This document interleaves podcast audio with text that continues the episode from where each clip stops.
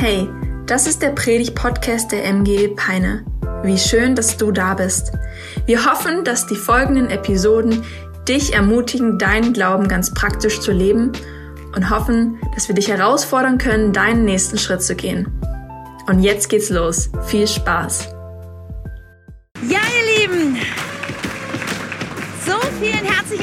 Ich heute hier bei euch sein darf in der MGE Peine. Ich muss gestehen, ich war noch nie in Peine. Ich habe mich gerade mal so ein bisschen durchgefragt, was man hier so, was hier so geht und äh, wie groß die Stadt überhaupt so ist und habe einiges erfahren. Cool. Ja, vielen Dank auch an euch als Pastoren Lukas und Marie, dass ihr mich eingeladen habt, dass ich hier sein darf. Ich freue mich sehr auf die Zeit mit euch und dieses dieses Message, ja Momente mit Jesus. Das äh, ist ja eine Predigtreihe, die euch auch jetzt eine Zeit lang beschäftigen wird. Und ich bin so gespannt, dass ich glaube nämlich, dass es ist ja das, das Zentrum unseres Glaubens ist ja nicht Theorie, oder? Dass wir irgendwas glauben, sondern es hat ja mit unserem Leben zu tun. Es verändert unser Leben, wenn wir mit Jesus unterwegs sind. Amen. Amen. Und ich glaube, viele von uns, die mit Jesus leben, die könnten hier Stories erzählen. Ich habe heute das Vorrecht, einfach ein bisschen von meinem Leben zu erzählen. Und ich dachte, ich kenne das so, wenn ich in der Kirche sitze, in der Gemeinde bin und da ist ein Gastsprecher, dann denke ich mir, okay, wer ist das? Was ist das für eine Person? Ihr werdet heute ja viel von mir hören. Aber vorhin hat Lukas schon erzählt von meiner Family. Ich habe euch mal ein Bild mitgebracht, damit ihr so ein bisschen uns kennenlernt. Das ist Familie Sukowski. Und äh, in der Mitte mein großartiger Mann Tim, der ist nicht nur großartig, sondern auch groß. Und ähm, dann gibt es ganz rechts meine älteste Tochter Marie, sie ist verheiratet mit Bong seit zwei Jahren und dann ich und Tim. Und dann Leonie, sie ist in der theologischen Ausbildung, wird Pastorin werden. Und dann gibt es noch die Julie, unsere jüngste, 16. Und ihr seht, alle lachen, bis auf mich selber, weil dieses Foto ist im strömenden Regen auf einer Jugendfreizeit äh, entstanden. Und es war so anstrengend. Ich meine, wir waren alle auf der gleichen Freizeit Freizeit. Aber einen Moment zu finden, wo wir alle am gleichen Ort waren, das war sehr herausfordernd. So, damit ihr mich noch ein bisschen kennenlernt, habe ich meine Familie gebeten, eine kleine Gebrauchsanweisung für euch zu schreiben, für mich, damit ihr so ein bisschen versteht, wie ich ticke.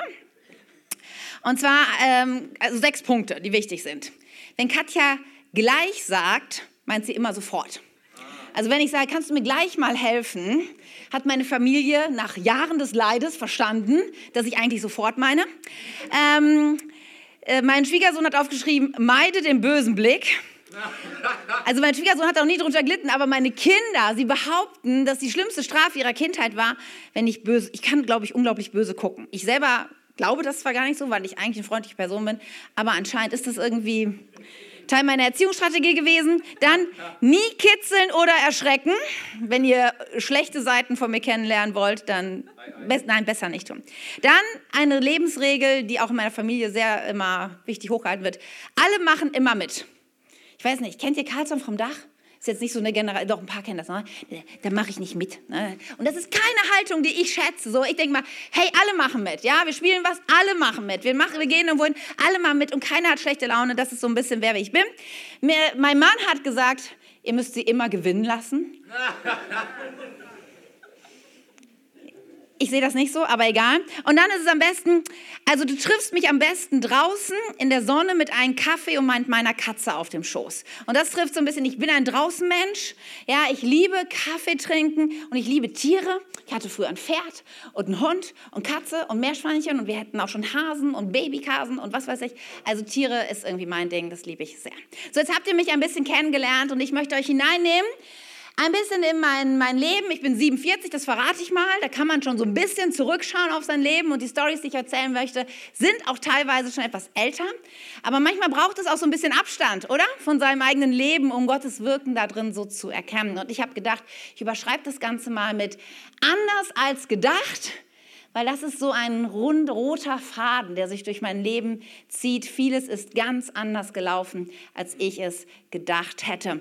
Und ich glaube, anders als gedacht, das hätte meine Mutter auch gesagt, als sie im Mai 75 ins Krankenhaus kam, um sich an der Galle operieren zu lassen. Sie hatte lange Monate hinter sich mit viel Schmerzen und sie sollte operiert werden, ist einen Abend vorher ins, ins Krankenhaus gekommen, um die ganzen Untersuchungen zu machen, um am nächsten Morgen operiert zu werden. Und als sie abends spät im Bett liegt, in ihrem Zimmer im Krankenhaus, kommt der Arzt noch mal rein und guckt sie an und sagt, Frau Theis, warum haben Sie uns in aller Welt nicht gesagt, dass Sie schwanger sind?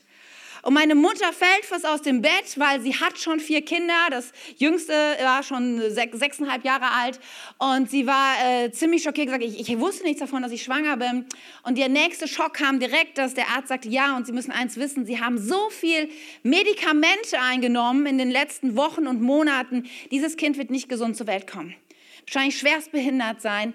Und damals, 75, äh, war ähm, Abtreibung nicht legal in Deutschland und er hat ja einen Zettel gegeben mit einer Adresse aus den Niederlanden, hat gesagt, wenn ich sie wäre, ich würde nach Holland fahren, ich würde das Kind abtreiben lassen, damit sie die OP auch schnell kriegen, die sie dringend brauchen und damit sie ihren anderen vier Kindern gerecht werden können. Was für eine Nachricht. So anders als gedacht, oder? Und meine Mutter hat zwei durchwachte Nächte ähm, hinter sich dann gehabt, bis sie dann die Entscheidung getroffen hat, sagen, nein, dieses Kind wird nicht abgetrieben. Egal, auch wenn es behindert oder schwerst krank ist, zur Welt kommt, wir werden das irgendwie schaffen.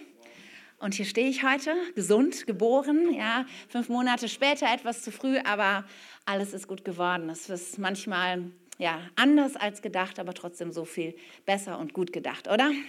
Ja, ich weiß nicht. Sein Applaus vor allem für meine Mutter und für Gott, der das möglich gemacht hat. Ich möchte noch mit uns beten, weil vielleicht bist du heute auch hier und vielleicht passieren gerade Dinge in deinem Leben und du denkst, oh, es läuft gar nicht so, wie ich mir das eigentlich vorstellen würde. Ich würde so gern beten, weil es sind nicht meine Worte. Ja, es ist auch nicht das, was ich vollbracht habe in meinem Leben, sondern Jesus, der zu dir reden möchte und dein Leben verändern will. Ja, dürfen wir noch zusammen beten? Jesus, ich ich möchte dir heute die Ehre geben. Wir haben das schon mit unseren Liedern ausgedrückt, aber ich möchte sagen, du verdienst alles Lob und ich bete so sehr, Herr. Gerade wenn es nicht so läuft in unserem Leben, wie wir uns das vorstellen, wirkst du oft so mächtig und hast so deine Möglichkeiten, uns zu erreichen, uns zu verändern, uns so auf, auf deinen Weg zu bringen. Und ich bete so sehr, dass du heute zu Einzelnen redest, die vielleicht genau in so einer Situation sind und dass du zu ihnen sprichst mit deiner Liebe, mit deiner Klarheit, mit neuer Wegweisung. Und wenn du nicht redest, Jesus, habe ich heute überhaupt nichts zu sagen.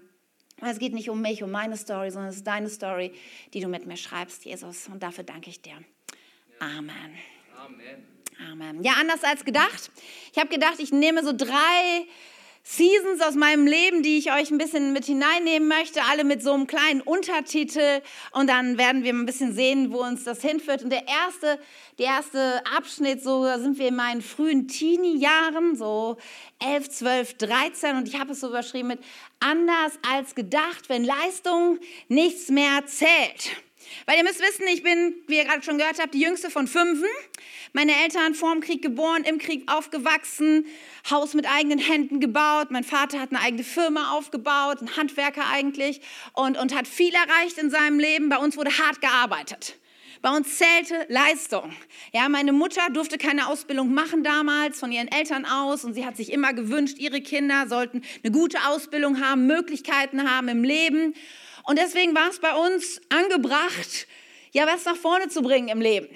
Und Gott war gut. Ich habe auch viele Möglichkeiten gehabt. Ich habe auch Kapazität. Ich war gut in der Schule, ne, immer Klassenbeste. Ich war in der Regel Klassensprecherin.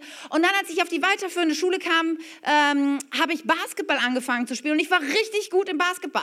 Und das war auch nicht weiter verwunderlich, weil meine älteren Brüder haben auch alle Basketball gespielt. Liegt so ein bisschen bei uns in der Family. Alle sind relativ groß. Ich war auch für mein Alter damals relativ groß.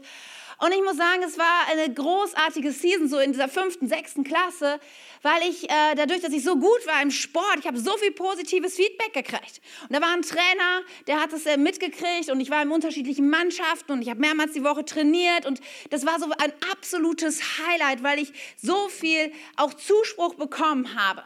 Und das war etwas, was ich sonst nicht so kannte. In meiner Familie ähm, war es eher so, dass ich, ich habe mich angepasst. Eher gut, weil meine Eltern viel um die Ohren hatten, war ich so ein bisschen unsichtbar. Ich habe gemerkt, es ist besser, wenn man nicht auffällt. Ich habe so bei meinen Geschwistern angeguckt, dass die, die aufgefallen sind, die kamen nicht so gut weg. Deswegen habe ich gesagt, okay, ich laufe einfach richtig gut mit. So an mir wird es nicht scheitern. Ja, ich werde Leistung bringen. Ich werde hier die Sache gut, gut managen und für meine Eltern ein Erfolg sein.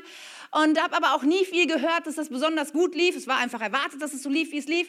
Und dann äh, habe ich das so genossen, im, im, im, ja, im Mittelpunkt zu stehen, oder? Kennt ihr das so ein bisschen, wenn du was gut hinkriegst und du freust dich, wenn Leute das auch irgendwie erkennen?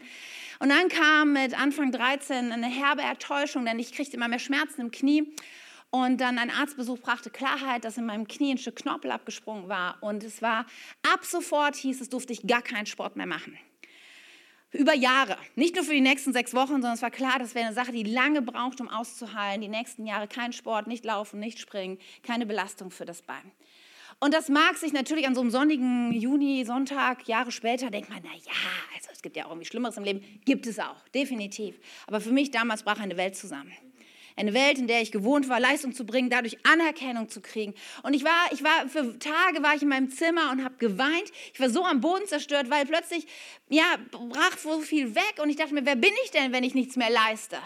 Wer, wer, wer gibt mir denn dann Anerkennung und Sicherheit? Und mir waren plötzlich so viele so Ängste, wo ich plötzlich merkte, das Leben läuft doch oft anders, als man dachte. Ich dachte, ich hätte alles im Griff. Ich war gut in der Schule. Menschen mochten mich. Ich war gut im Sport. Ich hatte was beizusteuern und Anerkennung dafür zu kriegen. Und plötzlich war das nicht mehr da. Und dann kam eine Season, die nicht so ganz einfach war für mich, wo ich vieles hinterfragt habe. Aber im Sommer 1990 ähm, durfte ich mit auf eine Jugendfreizeit fahren. Eigentlich war ich noch zu jung dafür, mit knapp mit 14 damals. Ich wurde erst 15 in dem Jahr. Und, ähm, aber mein Bruder war Jugendleiter, hat mich dann mitgenommen. Wir waren auf Kreta. Und das war für mich ein sehr schöner Ort, ja. Äh, aber das war für mich ein Moment, wo ich eigentlich zum ersten Mal wirklich Jesus begegnet bin. Ich bin aufgewachsen in einer Kirche, in einer frei evangelischen Gemeinde, sehr traditionell evangelikal. Also sowas wie hier heute Morgen mit äh, Schlagzeug und, und, und, und Kies und sowas. Das wäre revolutionär gewesen. Wir hatten Orgel, wir hatten rote Gesangbücher. Eine tolle Kinder- und Jugendarbeit, in der ich groß geworden bin, ja. Aber irgendwo kannte ich Jesus trotzdem nur vom Hören sagen. Ich, ich wusste viel über ihn, meine Familie glaubte, aber es war nicht persönlich meins geworden. Und ich war jetzt nur als Teenie und fragte mich, wer ist denn meine Sicherheit? Ja, was, was bleibt, wenn ich nichts leiste? Und ich weiß noch, als wir dort saßen auf dieser Jugendfreizeit, und damals, es war oldschool, definitiv, ja. Es gab so grüne Wiedenester Liederbücher. Ich weiß nicht, ob irgendjemand das kennt, mit so einem grünen Baum vorne drauf. Und damals, jeder Christ ein Gitarrist, ja. Wir hatten zwei Leute, die spielten so Schraum, Schraum, Gitarre. Und dann saßen wir im Kreis und sangen, haben vorne angefangen, dieses Liederbuch durchzusingen, weil wir irgendwie, ich weiß nicht, weil es irgendwie so ein besonderer Moment war, so am Abend. Und wir sangen solche Lieder wie ähm, Meine Zeit steht in deinen Händen. Kennt ihr das? Es ist ein, Klassiker. Und ich weiß nicht, ähm, ich kannte vorher, ich kannte nur so, äh, sei ein lebendiger Fisch, schwimme doch gegen den Strom, so aus dem Kindergottesdienst, ja? Vielleicht kennt ihr das auch noch. Also für mich war Lieder so irgendwie so schmettert man, ne? aber in diesem Moment, wo ich da saß und irgendwie ja, plötzlich war da diese Nähe Gottes. Ja, und, und ich kannte das Wort Anbetung und Lobpreis, das war mir irgendwie fremd, das kannte ich nicht. Ich kannte Orgel und sei ein lebendiger Fisch, ja. Aber nicht dieses irgendwie, meine Zeit steht in deinen Händen, nun kann ich ruhig sein. Und, und plötzlich merkte ich so, dass es, es war nicht spektakulär. Weißt du, manchmal wünschen wir uns, dass ihr so spektakulär kommt, hätte mein Knie heilen können und alles. Solche Stories kommen auch gleich noch. Aber in diesem Moment war es einfach so dieses, dieses sanfte Reden Gottes was mir plötzlich eine Sicherheit und eine Klarheit gab. Es gibt einem bei dem zählt Leistung sowieso nichts, weil ich nichts leisten kann.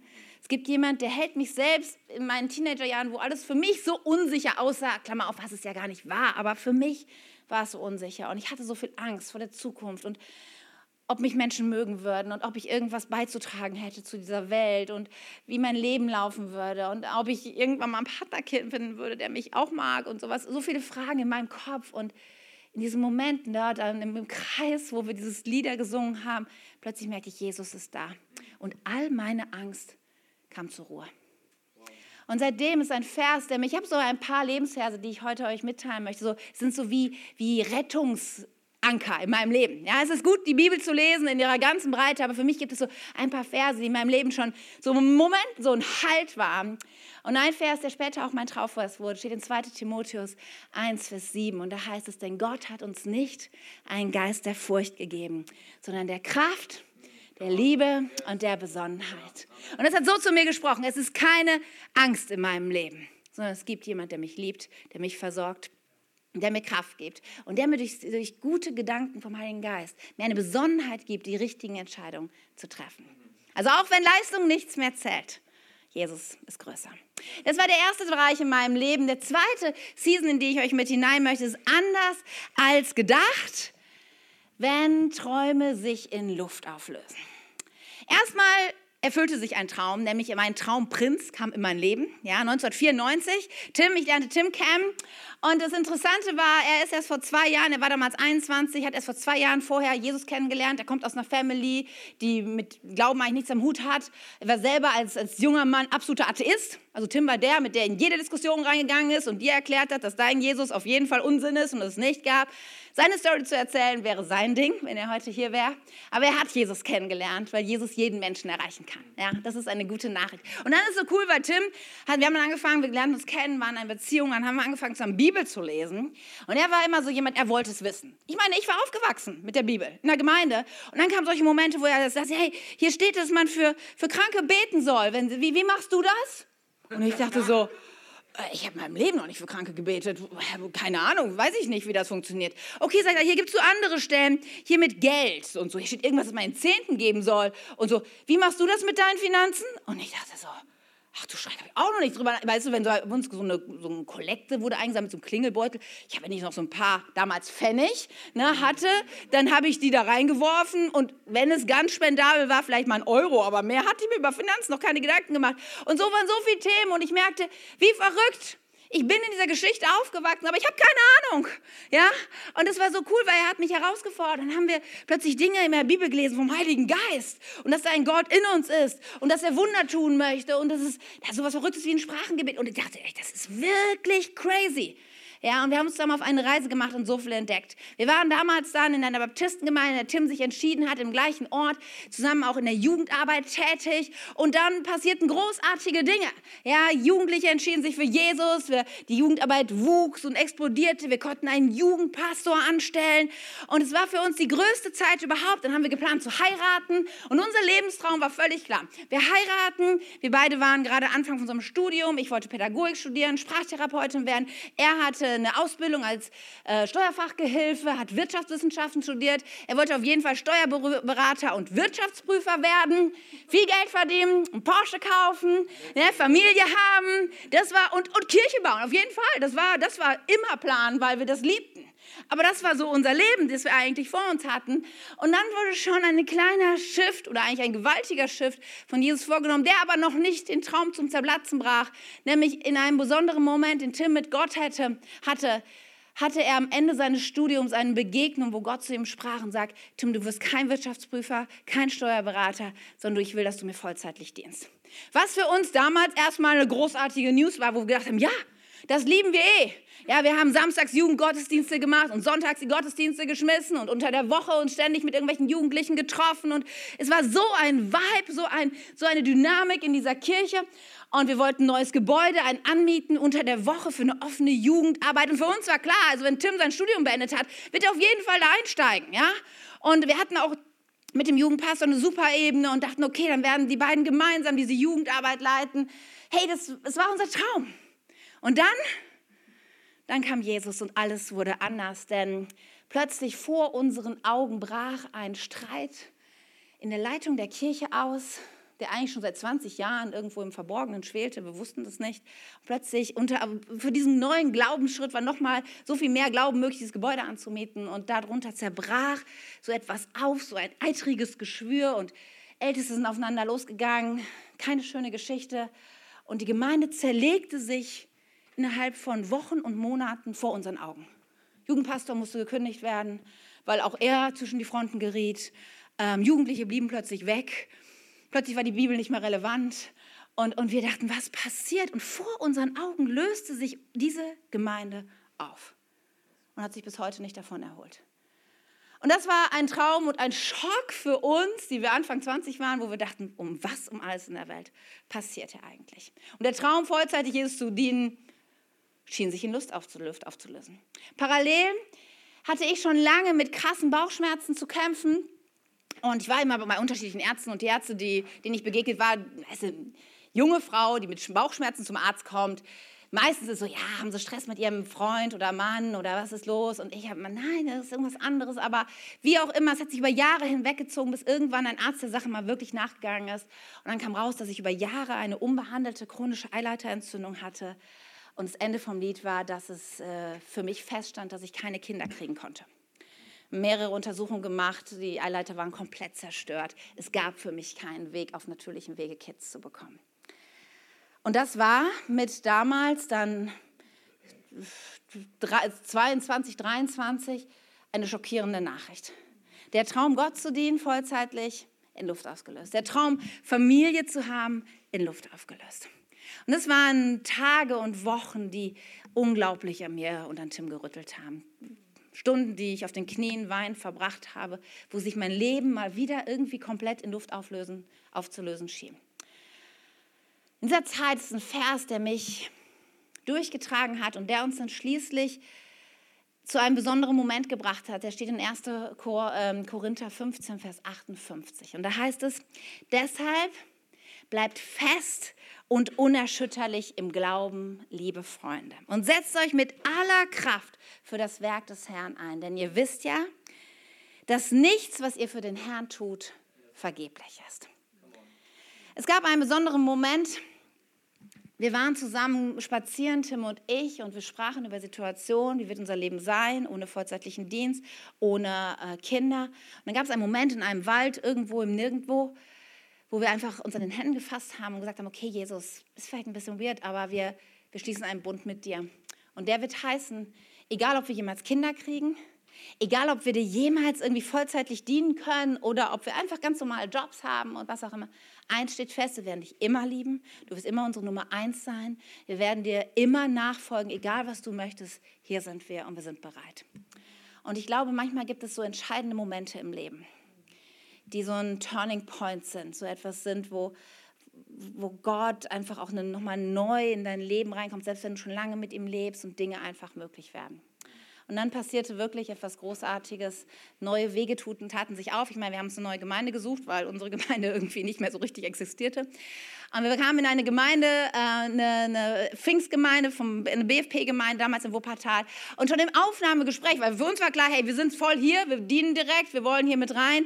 Wir haben dann gefragt, können wir Mitglied werden? Klar, wir hatten ein Aufnahmegespräch. Und der Pastor sagte uns, wir haben uns schon immer, wir haben schon lange für ein paar, ähm, so im Nebensatz sagt er, für ein Ehepaar gebetet, was irgendwann mal Kinder- und Jugendarbeit hier vollzeitig leitet. Und Tim hat das nur mit halbem Ohr gehört, aber ich habe das gehört. Ich hab, also ich habe nichts gesagt in dem Moment, aber ich habe gedacht, was sind wir? her. Ja, ich war so überzeugt, ich bin nach Hause gefahren, ich habe gesagt, hast du das gehört? Und Tim so, wovon redest du? Ja, ich sagte, hauptamtlich Kinder und Jugendarbeit, das sind wir. Und er sagte, ja, okay, mal schauen. Und dann ein Jahr später kriegten wir die Anfrage von der Kirche, ob wir uns das vorstellen können, dort einzusteigen, die Ausbildung noch im BFP zu machen. Und also Tim hat es gemacht und dann halt äh, Gott dort zu dienen in dieser Kirche. Was für uns eine großartige Chance war und wir so viel lernen durften. Zeitgleich, in diesem Moment, wo wir in diese Kirche kamen, wir waren dort auch in einer Kleingruppe, Hauskreis, wie auch immer das heißen mag bei euch, Connect Groups. Und, ähm, und es war halt so, ich meine, die Ärzte haben uns gesagt, sie können keine Kinder kriegen, haben wir auch über Verhütung nicht mehr nachgedacht. Und dann plötzlich war ich schwanger. Und das Problem war erstmal keine Freude, sondern ich wusste, weil die Ärzte hatten mir gesagt, wenn Sie mal schwanger werden, es wird eine Eileiterschwangerschaft, zu 99,9 Prozent sein oder mehr. Und sie müssen sofort zum Arzt, muss operiert werden. Ist eine sehr gefährliche Sache. Und so bin ich direkt zum Arzt, als der Test positiv war. Und es war für mich, brach wieder eine Welt zusammen. Ich hatte so viel Therapie schon hinter mich, so viel Schmerzen, OPs und alles. Und ich dachte, nein, nicht da schon wieder, nicht da schon wieder. Und dann beim Arzt untersucht und es war halt nicht zu sehen, es war noch zu früh, wo dieses Ei jetzt war und was damit war. Und sagt der Arzt, okay, wir warten jetzt eine Woche. Wir haben eine Woche Zeit, bevor wir es operieren werden. Wenn Sie Schmerzen kriegen, fahren Sie sofort in die Klinik. Und wer weiß, vielleicht geschieht ja ein Wunder. Und dann hat meine kleine Gruppe für mich gebetet. An dem Sonntag haben die Ältesten der Kirche für mich gebetet. Und dann war ich eine Woche später da. Und es war eine lange Woche, darauf zu warten. Und ich weiß noch genau, wie Tim und ich da saßen und Ultraschall. Und dann sahen wir das Baby war da in der Gebärmutter. Alles war, wie es sein sollte. Und alle unsere drei Kinder sind auf natürlichem Wege und für die Ärzte ein absolutes Wunder, weil es medizinisch nicht möglich ist, auf diese Welt gekommen. Und dafür muss ich Gott immer wieder Ehre geben, weil es ist einfach ein übernatürliches Wirken von ihm in mir. Und deswegen möchte ich dir so sagen, egal wo du gerade stehst und wie, wie viele Träume vielleicht in deinem Leben zerplatzen. Ich kann dir nicht garantieren, dass sie wundersam sich sofort verändern oder sowas, aber ich weiß, selbst wenn es anders ist als gedacht, ist es so viel möglich durch Jesus, wenn du ihm komplett vertraust. Die dritte Season, in die ich euch mit hineinnehmen möchte heute Morgen, die habe ich überschrieben mit anders als gedacht. Wer loslässt, hat die Hände frei. Dann begann für uns eine Season, ja, die wirklich besser nicht hätte sein können. Ja, wir haben unsere erste Tochter gehabt, wir durften anfangen in der Kirche, die wir wirklich geliebt haben zu dienen. Ich habe bei den Kids gedient, war Kinderpastorin, Tim war Jugendleiter, Pastor und es war Hey, es war so toll. Es war Kirche, wie sie nur besser nicht sein kann. Wir hatten viele Freunde da. Die, die Jugendarbeit entwickelte sich großartig. Jugendliche kamen zum Glauben. Wir haben so viele Durchbrüche und Wunder erlebt. Wir haben so viele Kinderfreizeiten erlebt, auch gemacht und Jugendfreizeiten. Es war einfach das. Und ich habe so, ich weiß noch, so oft stand ich im Gottesdienst und dachte, Jesus, dafür lebe ich. Und ich liebe diesen Ort, Wuppertal. Ich meine, war von euch schon mal jemand in Wuppertal? Es ist eine der hässlichsten Städte Deutschlands. Das nochmal. Und wir haben mittendrin im Tal nur die Schwebebahn fuhren für uns an vorbei. Und die Schwebebahn, viele denken ja, wow, wie toll. Ich sage euch nur, nein, wie laut. Ja, wenn die morgens an euch vorbei rattert, dann weiß man, das, was der Sound ist von der Schwebebahn. Aber ich habe diese Stadt geliebt. Ich wusste, hier gehöre ich hin, hierfür lebe ich. Und es entwickelte sich großartig. Tim hat immer mehr Verantwortung in der Kirche übernommen. Unser hauptleitender Pastor, für ihn war klar, dass ein nächster Step im BFP eine, eine übergemeindliche geistliche Verantwortung war. Und Tim wurde aufgebaut als nachfolgender, leitender Pastor. Ähm, wir hatten ein riesen Bauprojekt. Gott hat ein Wunder getan, der Gemeinde ein großartiges Gebäude gegeben. Tim durfte das alles äh, verwalten und umbauen. Und es war einfach die Season. Nächstes Kind kam. Mit dem dritten Kind waren wir schwanger. Und dann in der Nacht, als unsere dritte Tochter geboren wurde, veränderte sich plötzlich wieder alles. Und zwar waren wir an dem Abend vor, ich war schon über dem Termin und wir waren abends noch beim Ältestentreffen gewesen. Und mir ging es eigentlich relativ gut, hochschwanger und ich bin noch mit. Und dann äh, während des Ältestentreffens offenbarte sich die Neuigkeit, dass unser leitender Pastor aus persönlichen Gründen eine Entscheidung getroffen hat, nämlich nicht in diesen überregionalen Dienst zu gehen, sondern doch leitender Pastor dieser Kirche zu bleiben. Was erstmal schon cool war, weil wir ihn sehr schätzten, nur sich natürlich dann die Frage aufdrängte, ja, und was machen dann Tim und Katja? Tim hat die Jugendarbeit schon abgegeben, sollte leitender Pastor werden. Und wenn jetzt der leitende Pastor wieder zurück in seinen Job kommt, was ist dann mit uns? Und während ich dann nach Hause gefahren bin, dann kam, bekam ich Wehen und ähm, unsere jüngste Tochter Julie wurde geboren, wurden viele E-Mails in dieser Nacht geschrieben.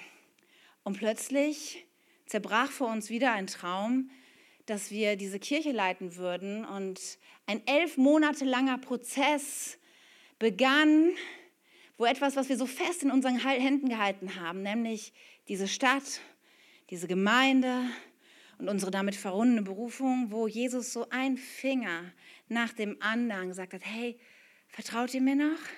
Könnt ihr eure Hand wieder öffnen und mir das übergeben, dass ich das nehmen kann? Es war eine unfassbar schwere Zeit und wir kamen dann nach elf Monaten zu dem Schluss, wir haben es echt versucht, gesagt, okay, wir finden bestimmt eine Rolle, in die wir reinpassen und dann gemeinsam mit dem leitenden Pastor, den wir sehr geschätzt haben, das weiterzuführen. Aber wir haben gemerkt, unsere Sicht davon, wie wir Kirche bauen wollen, wie wir leben wollen, geht so auseinander. Und wir wussten genau, wir werden nicht dagegen kämpfen. Er war leitender Pastor. Für uns war klar, wir würden dann gehen. Und nach elf Monaten haben wir diese Entscheidung getroffen, Wuppertal zu verlassen. Für mich unter Tränen. Mir musste so viel sterben, weil ich die Menschen und diese Kirche so geliebt habe, so eine Sicht und Leidenschaft für diese Region hatte.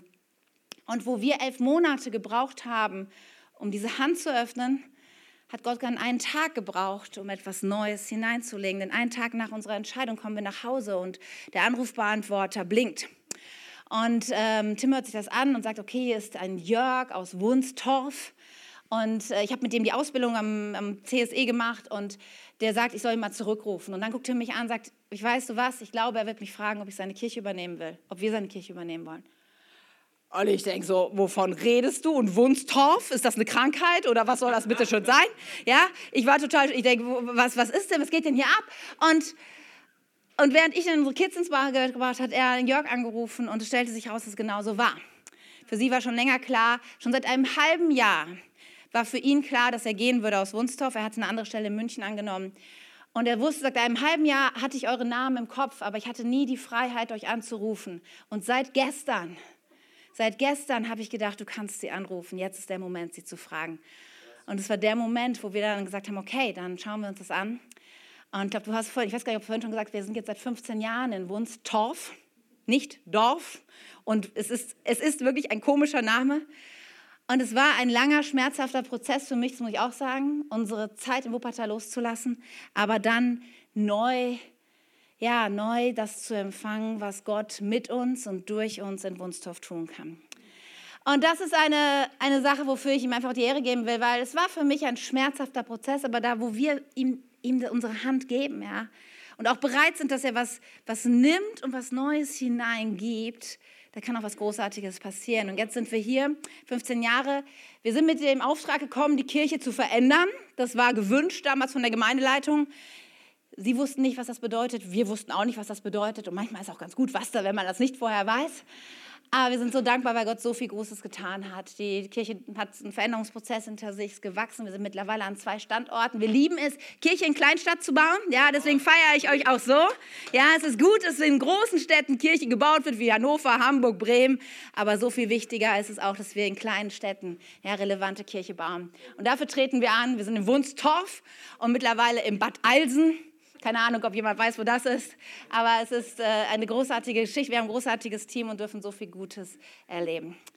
Und ich möchte dich so ermutigen mit diesem Vers in, Psalm 37, Vers 5, wo es heißt, überlass dem Herrn die Führung deines Lebens und vertraue auf ihn, er wird es richtig machen.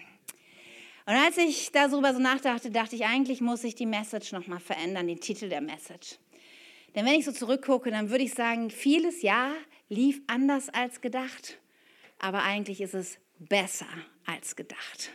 Ja, so wie, wie er mein Leben gelenkt und geleitet hat durch alle Tiefen und Höhen, das hätte ich mir so nicht vorstellen können. Und dass ich irgendwann hier an so einem, was haben wir heute, den vierten, fünften, irgendwie Juni, hier stehe in einer Gemeinde in Peine und predigen da mit meiner Family in Wunsdorf, einer großartigen Kirche, so viele Dinge, die, die ich erleben kann in meinem Leben, das hätte ich mir nie vorstellen können dass Gott das mit mir bewirkt.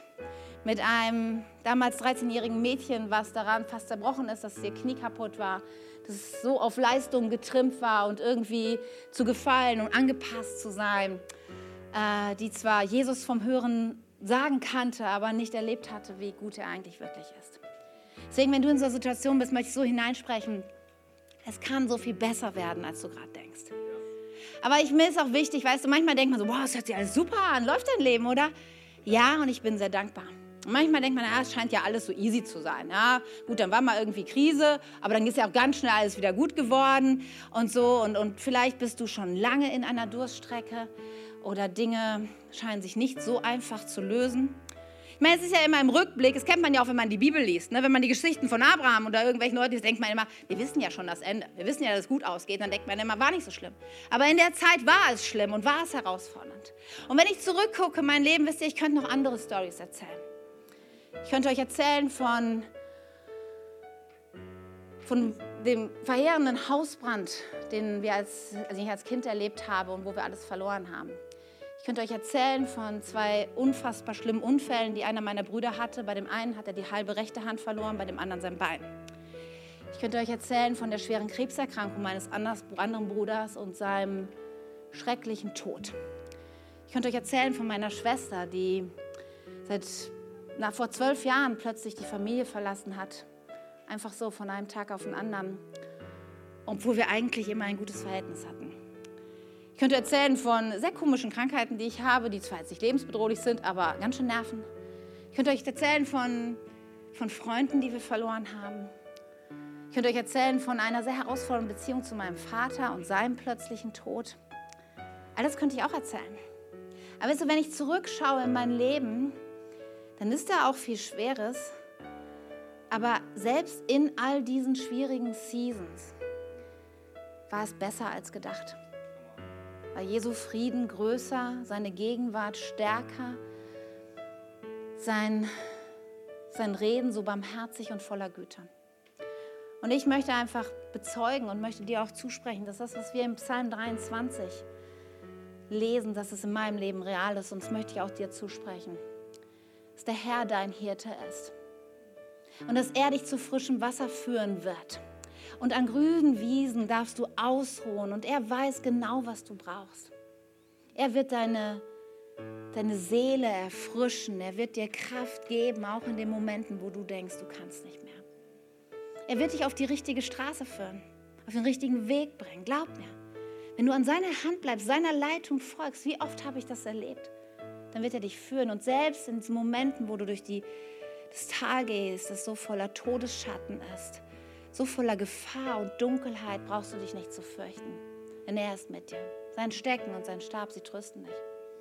Ich kann bezeugen, er hat mir seinen Tisch gedeckt im Angesicht meiner Feinde.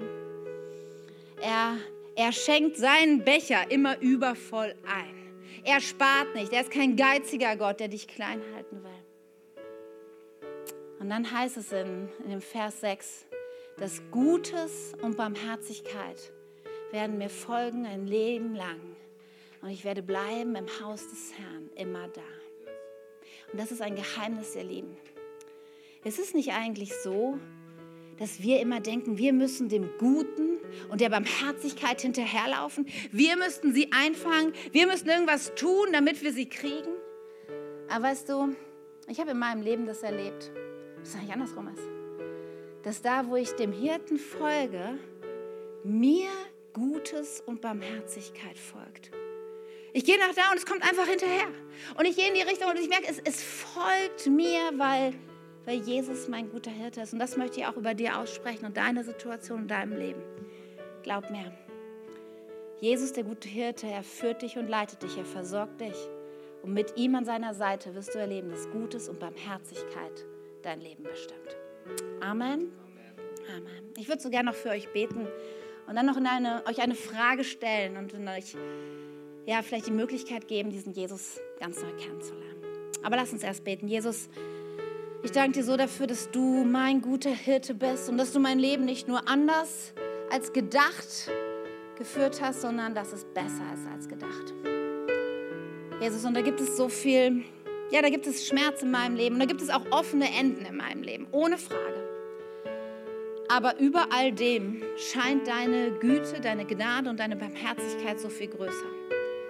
Jesus, und ich möchte jetzt für jeden hier beten, der gerade in, vielleicht in, in einem Tal des Todesschatten ist. Ich möchte für jeden beten, der gerade durch Krankheit, durch Verlust geht, durch finanzielle Engpasse, durch Sorgen, durch Schwierigkeiten in Ehen und Familien oder mit Freunden. Herr, ich, ich bete so sehr, dass heute so ein Moment ist, wie wir damals in diesem Wald, wo wir sagen, egal, was passieren wird, egal, ob ich gesund werde, egal, ob diese, dieser Mangel bleibt in meinem Leben, egal, ob ich diesen neuen Job bekomme oder nicht, egal, ob sich die Dinge klären werden oder nicht.